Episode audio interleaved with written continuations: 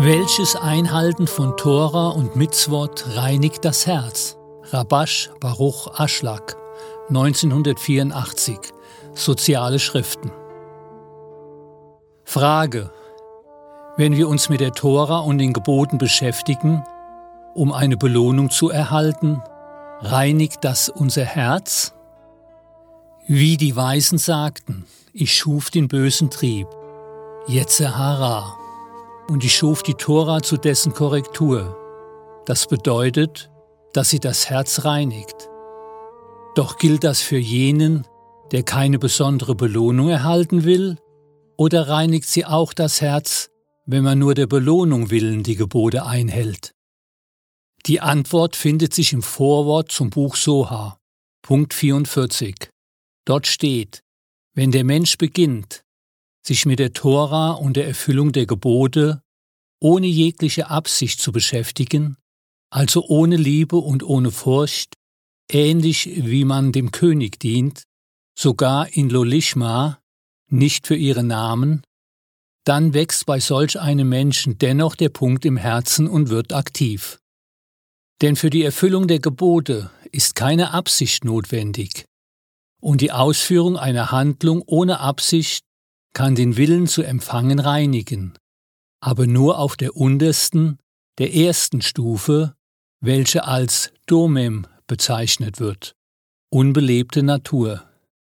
Sobald der Mensch die Stufe von Domem in seinem Willen zu empfangen gereinigt hat, hat er 613 Organe in seinem Punkt im Herzen aufgebaut. Er hat Domem in Nefesh der Heiligkeit erworben. Wir sehen also, dass auch beim Einhalten von Tora und den Geboten im Sinne von Lolishma das Herz gereinigt wird. Frage.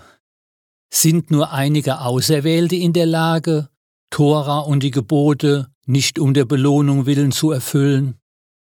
Oder werden alle, die den Weg der Einhaltung der Tora und der Gebote gewählt haben, der Anhaftung Devikut an den Schöpfer würdig? Antwort der Wille nur für sich zu empfangen resultiert aus dem Schöpfungsgedanken.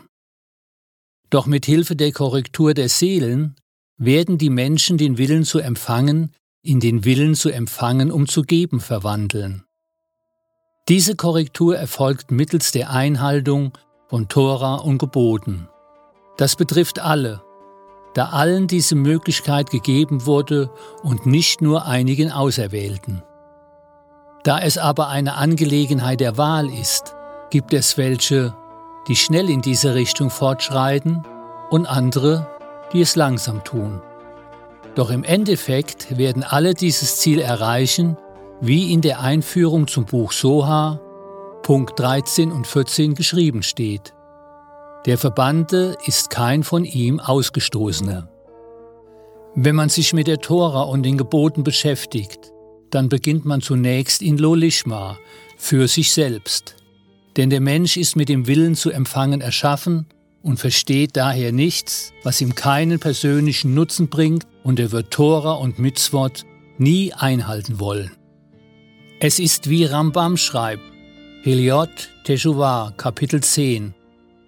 Die Weisen sagten, dass der Mensch sich immer mit der Tora beschäftigen soll, sogar in Dolishma, und von Lo Lishma wird man zu Lishma kommen.